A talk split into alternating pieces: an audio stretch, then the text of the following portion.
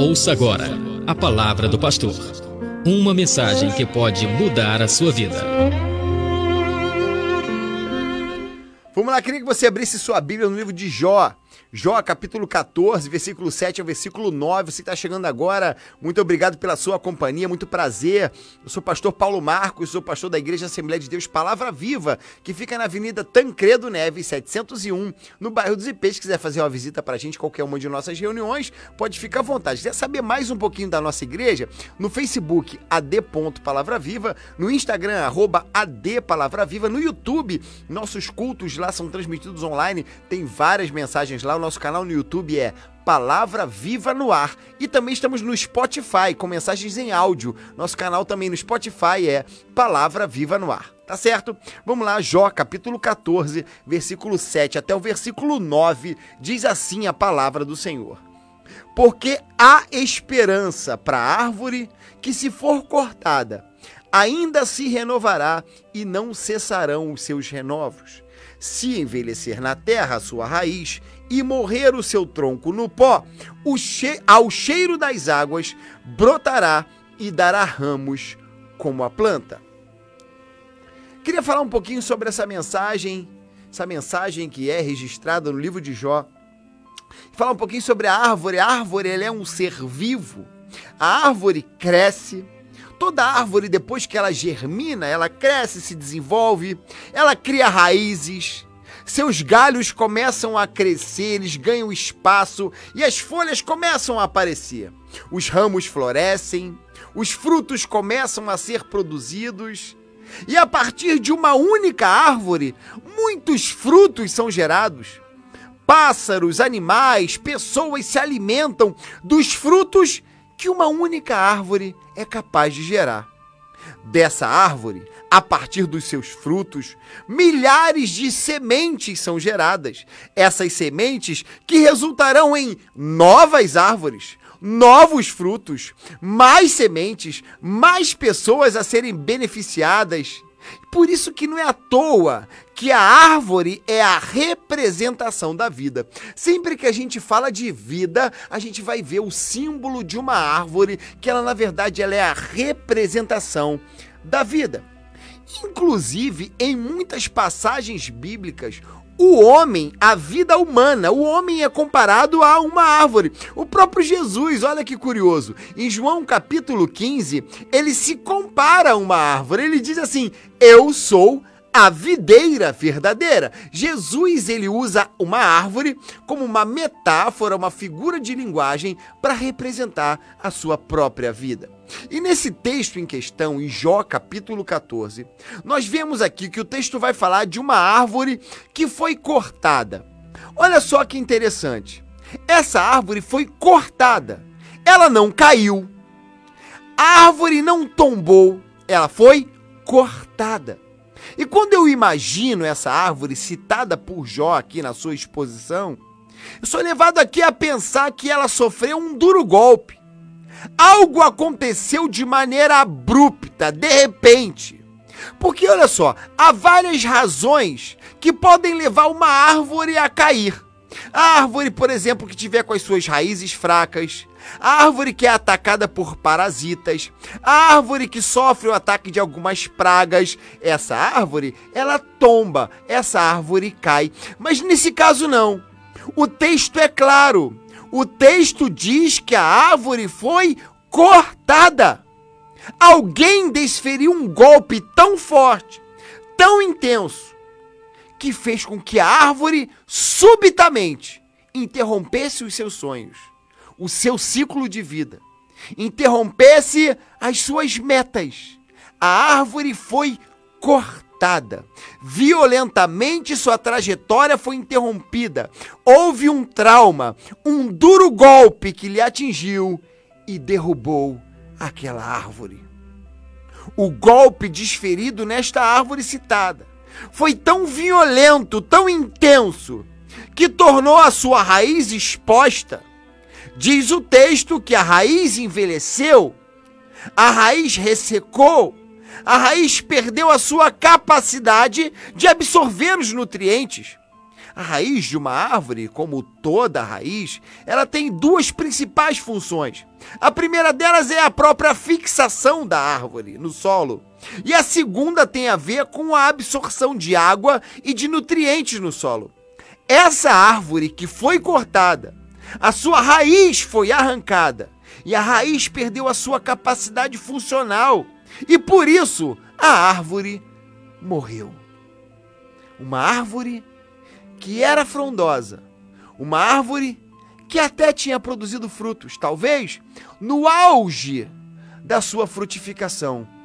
Algo aconteceu que fez com que subitamente a árvore fosse ao chão, a árvore morresse. Jó, que é o autor desse texto, nós podemos considerar Jó como uma árvore que foi cortada. Jó é um personagem bíblico que simboliza a dor e todo o sofrimento humano. Só para você entender um pouquinho a história de Jó, quem era Jó, muito provavelmente você conheça, mas eu vou te lembrar. Jó era o homem mais rico do Oriente no seu tempo. Jó era um homem riquíssimo, possuidor de gados, de terras, possuidor de vários empregados, ele tinha uma linda família. Mas diz o texto de Jó, em Jó capítulo 1, que no único dia, Jó perdeu todo o seu gado, Jó perdeu toda a sua riqueza, Jó perdeu seus empregados, Jó perdeu todos os seus filhos. Que dor terrível. A alma de Jó gemia. Tamanho era o sofrimento que lhe foi imputado de uma única vez. E enquanto Jó ainda tentava assimilar o duro golpe e digerir essas sucessivas perdas, afinal, num único momento, Jó perdeu tudo que tinha, inclusive os seus filhos. Jó ainda perdeu a sua saúde. Diz a Bíblia em Jó capítulo 2 que já foi acometido de uma enfermidade terrível em sua pele e seus ossos. Seu corpo foi todo tomado de escaras e feridas cheias de pus, causando nele coceiras terríveis, dores lancinantes. Diz o texto com detalhes que ele se coçava com cacos de barro para amenizar a sua dor. Jó que um dia foi o orgulho de uma nação, Jó agora era motivo de zombaria. Jó era motivo de escárnio. Tudo de uma vez só, num único golpe, num único instante, Jó perdeu tudo. Jó era uma árvore cortada. Um dia Jó foi uma árvore frondosa, porque muitos se abrigavam em sua sombra. Jó um dia foi uma árvore frutífera onde muitos vinham se alimentar dos frutos que ele produzia. Mas Jó hoje, nesse instante, sofreu um duro golpe que derrubou, interrompeu os seus sonhos. Essa árvore frondosa e frutífera, Jó, agora tornou-se uma árvore cortada. Talvez você se sinta assim, como uma árvore cortada. Algo te aconteceu que te derrubou. Foi um golpe tão duro que interrompeu seus sonhos. Talvez seja uma traição, uma decepção, a notícia e o diagnóstico de uma doença, a perda de um ente querido, o fim de um relacionamento, o desemprego. Você hoje que está me ouvindo está como uma árvore cortada mas Jó diz aqui nesse texto que ainda há esperança para uma árvore cortada, ainda que você tenha sofrido esse duro golpe, há esperança, ainda que você esteja caído e ainda tente assimilar essa dor, há esperança. Esse não é o fim da sua história, pois ainda há esperança para a árvore que foi cortada. Eu quero apresentar para você aqui algumas razões porque sim, eu tenho que ter esperança. Ainda há esperança, ainda que você seja hoje uma árvore cortada, seca, morta, sem vida, sem esperança. Eu digo para você nessa noite, ainda há esperança para você. E eu te apresento algumas razões. A primeira delas há esperança, por quê? Porque Deus sempre esteve e estará no controle de todas as coisas. Apesar de passar por tudo o que passou, lembrando aqui da história de Jó, apesar de experimentar tão duras perdas em um curtíssimo espaço de tempo, Jó sabia que Deus sempre esteve no controle de todas as coisas. Tanto que no capítulo 14, no versículo 5, Jó declara saber que o controle de tudo estava nas mãos de Deus. Olha o que, que ele diz: Os dias do homem estão determinados. Tu, Senhor, decretaste o número de meses e estabeleceste limites que ele não pode ultrapassar. Jó estava determinando aqui, ele estava declarando, porque ele sabia que Deus era soberano e estava no controle de todas as coisas. Inclusive aqui, quando ele foi questionado pela sua mulher, quando a sua mulher viu que Jó estava no fundo do poço, perdeu tudo, Jó estava todo cheio de feridas, da cabeça aos pés, Jó magro, se coçando, cheio de dor. A mulher dele olhou para ele e disse: Jó, amaldiçoa esse teu Deus e morre. Em outras palavras, ela estava dizendo assim: Jó, não tem jeito para você, Jó não tem esperança para você, Jó, dá fim à sua própria vida, Jó se mata, porque Jó? Não tem jeito para você. Jó ainda assim, Jó contra-argumentou a sua mulher e ele disse: Mulher, eu tive condições de receber o bem do Senhor e eu não receberei o mal da mesma maneira. Em outras palavras, ele estava assim declarando que ele se submetia integralmente à soberania de Deus. Ele sabia que, apesar da luta, apesar das perdas, Deus estava no controle o tempo todo. Nós que conhecemos hoje a história de Jó completa, sabemos que em todo o tempo, em todos os instantes, Deus estava no controle da vida dele. Deus permitiu que Jó fosse afligido, mas em todo o tempo, Deus estava no comando. Eu digo para você nessa noite, Diante dos traumas e das perdas, nós tendemos a questionar a soberania de Deus. Achamos que Deus perdeu o controle, ficamos desesperados. E muitas vezes nós não entendemos os porquês, não entendemos os motivos, não encontramos as respostas. Parece que não é verdade tudo que a gente está passando, mas eu digo para você: Deus sempre esteve e Deus sempre estará no controle da tua vida, no controle de todas as coisas. E eu digo para você: primeira razão, a esperança porque Deus ainda está no controle de todas as coisas.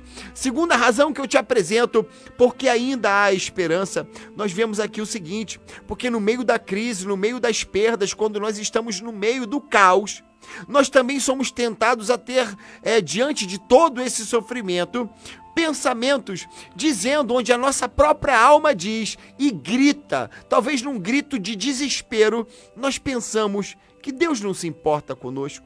Nós dizemos no auge da nossa dor: Ah, se Deus se importasse comigo, não permitiria que eu passaria pelo que eu estou passando. Nós muitas vezes pensamos que o amor de Deus nos blindará do sofrimento. Isso não é verdade. O próprio Jesus disse que nós teríamos aflições e elas são inerentes à existência humana. Tanto que um bebê, quando nasce, Primeira coisa que um nenê vai receber quando, quando ele nasce é um tapinha no bumbum, dizendo o seguinte: Ô bebê, seja bem-vindo a este mundo. Este mundo não é moleza, não. Um bebê, quando ele nasce, ele recebe um tapinha e enquanto ele não chora, os médicos não ficam satisfeitos. É quase que um prenúncio de que durante a vida nós passaremos sim por momentos de sofrimento. Mas uma coisa eu tenho que saber saber é que, apesar das lutas, apesar das dificuldades, Deus sempre se importa conosco. Olha o que diz o salmista no Salmo 9, versículos 9 e 10. O Senhor é refúgio para os oprimidos, uma torre segura na hora da adversidade. Os que conhecem o teu nome confiam em ti, pois tu, Senhor, jamais abandonas os que te buscam. Isaías 49, 15 diz ainda: Ainda que a mãe se esqueça do filho, o Senhor não se esquecerá de você. Meu amigo, você está me ouvindo agora? Todas as vezes que você chora, o Senhor se importa. A sua dor importa para Deus. Tanto que em João capítulo 11, quando Jesus chegou diante dos seus amigos, Marta e Maria, que elas estavam chorando por causa da perda do seu irmão Lázaro, que tinha morrido há alguns dias, Jesus, o que, que Jesus fez? Jesus também chorou. Jesus é sensível à nossa dor. E eu afirmo para você, sem medo de errar, que Deus está vendo e se importa com o seu sofrimento, com a sua dor. Ainda que você esteja caído, com o duro golpe que você levou, ainda que você se pareça com uma árvore cortada, seca, sem vida, sem esperança, eu digo para você nessa noite: há esperança para você, porque Deus se importa contigo, Deus se importa com a tua dor. Terceira coisa que eu aprendo aqui, diante de, da crise, diante do caos, talvez se você seja ou se sinta como uma árvore cortada, há esperança para você. Por quê? Nós vemos aqui que o nosso Deus, ele é também especialista em levantar aquele que está morto ou caído. Olha só, lembrando ainda dessa história de Lázaro onde Jesus chorou, lembra? Acabei de falar agora, ao ver o sofrimento dos seus amigos. Vimos que a história vai e mostra um Deus muito além da sensibilidade. Deus não apenas se importou ou chorou com o sofrimento dos seus amigos, mas Deus também ele mudou aquela situação. Olha só, o motivo do sofrimento de Marta e de Maria, elas choraram por quê? Por causa do luto. Elas estavam chorando pela morte do seu irmão amado. A Bíblia diz, em João capítulo 11, que Jesus chorou, mas ele não apenas chorou, ele chorou, se importou, mas também agiu. Apesar de Lázaro estar tá morto há quatro dias, Lázaro estava em decomposição. O texto diz com detalhes que ele já cheirava mal. Jesus deu uma ordem cheio de autoridade e disse: Lázaro, sai para fora. E Lázaro, morto de quatro dias, em decomposição, Lázaro ressuscitou e voltou a viver. Por quê? Porque Deus é especialista em restaurar e levantar aquilo que está morto. Diante de Lázaro, Jesus disse: Eu sou a ressurreição e a vida. Quem crê em mim, ainda que esteja morto, viverá. Meu irmão, você que está me escutando agora, por mais que pareça que os últimos acontecimentos foram tão intensos e você não encontra mais forças para reagir, você está como uma árvore cortada, com as raízes secas, raízes arrancadas, o seu tronco morreu, não há mais vida dentro de você, não consegue ficar em pé, não há mais seiva no seu interior, perdeu as forças, perdeu a vida, perdeu a motivação. Eu digo para você nessa noite, o Deus do impossível que ressuscita mortos, que levantou a Lázaro com uma palavra, é o mesmo que está aqui diante de nós nessa noite para te levantar. Sinta o cheiro das águas, a água da vida está aqui. Salmos 145, 14 diz assim: o Senhor sustenta todos os que caem e levanta todos os abatidos. Há esperança para você, há esperança para a árvore cortada, porque Deus é especialista em levantar aquele que está caído. Glória a Deus. Quarta lição e última que eu aprendo nesse texto.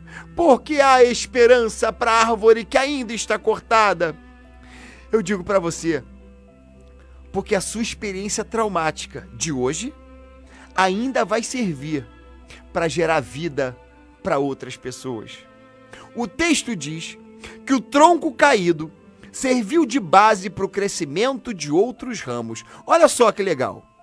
Embora caído, seco, aparentemente destruído e sem utilidade, o texto vai dizer que outros ramos começam a brotar a partir daquelas ruínas, a partir daquele tronco seco.